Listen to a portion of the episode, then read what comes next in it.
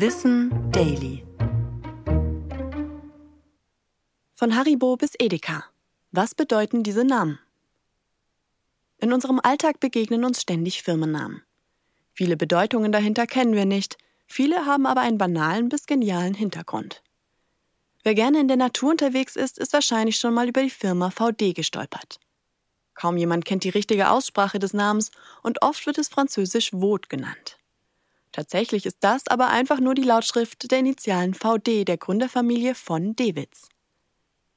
Dass Firmennamen einfach aus Verknüpfungen mehrerer Worte bestehen, ist keine Seltenheit. Milka heißt einfach Milch und Kakao.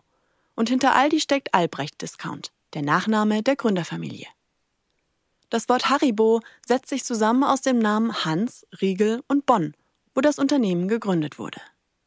Eine weitere bekannte Süßigkeit ist Hanuta, dieser Snack heißt ganz einfach Haselnusstafel. Und weil Weingummis viel zu traurig klingen, nannte NIM2 ihre Fruchtgummis schließlich Lachgummi. All diese Leckereien finden wir in Supermärkten, wie zum Beispiel Edeka. Früher wurde die Kette in einzelnen Buchstaben EDK abgekürzt. Das stand tatsächlich für Einkaufsgenossenschaft der Kolonialwarenhändler im Hallischen Torbezirk zu Berlin. Eine andere Supermarktkette heißt Spar. Die hat aber nichts mit dem Wort Sparen zu tun. Der Name ist ein Akronym einer niederländischen Redewendung, die im Original durch einträchtiges Zusammenarbeiten profitieren alle regelmäßig heißt. Despar heißt zusätzlich auch noch Tanne, deswegen findet man die auch im Logo. Ich bin Anna Germeck und das war Wissen Daily, produziert von Schönlein Media.